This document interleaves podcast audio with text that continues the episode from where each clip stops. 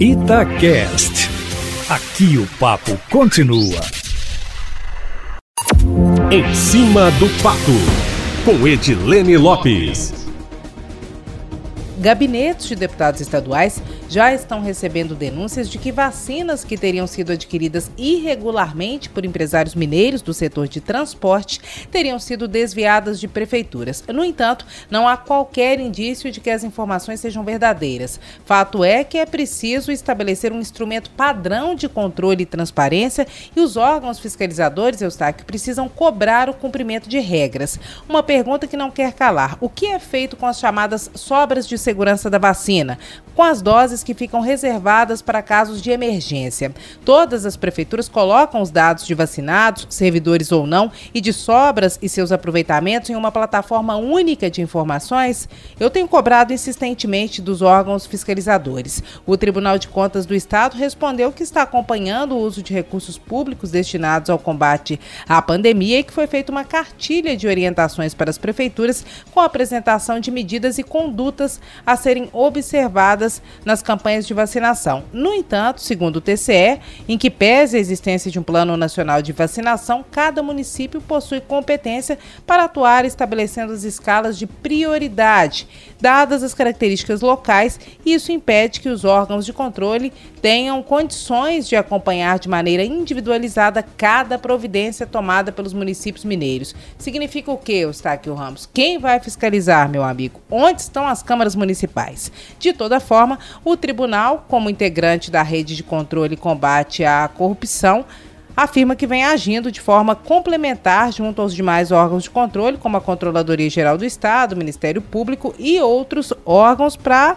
não haver sobreposição de medidas. Sobre fura-fila nos municípios, o tribunal respondeu que não chegou nenhuma denúncia específica.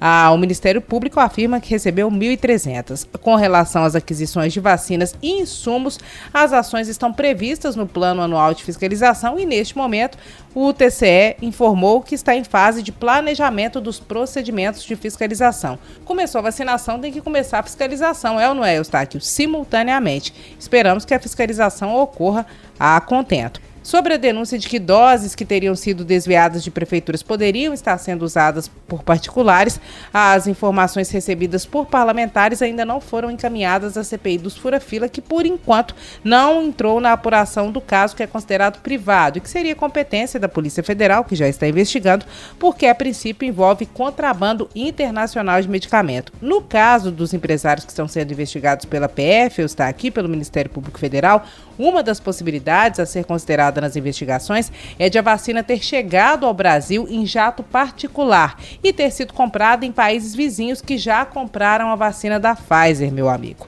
Outra polêmica é em relação ao sigilo da lista de servidores vacinados na investigação que ocorre na Assembleia Legislativa em relação à Secretaria Estadual de saúde. Muita gente ficou chocada com o sigilo de 100 anos imposto à lista. Na verdade, esse é o período legal previsto pela Lei de Acesso à Informação e como o Ministério Público se comprometeu a enviar os dados para a Assembleia e pediu sigilo, vale o que prevê a lei. Mas a presidência da comissão está consultando o Ministério Público sobre outras formas de tratar esses documentos, Eustáquio Ramos. As listas, as listas que foram recebidas pela Assembleia já estão públicas.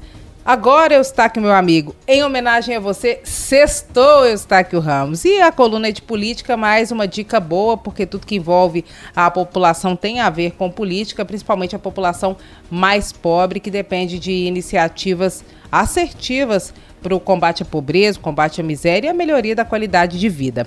A ONG Favela é Isso Aí começa hoje a Mostra da Diversidade Cultural, Imagens da Cultura Popular, é uma mostra feita nas redes sociais, pelo YouTube da ONG Favela é Isso Aí, tá tudo lá na coluna em cima do fato. E hoje, a partir das sete da noite, serão exibidas apresentações artísticas, rodas de conversa, documentários.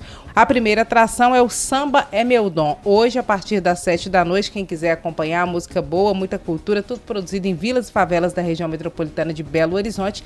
Então, no YouTube da ONG Favela é Isso Aí. Sextou, meu amigo! Na segunda-feira eu volto, sempre em primeira mão e em cima do fato.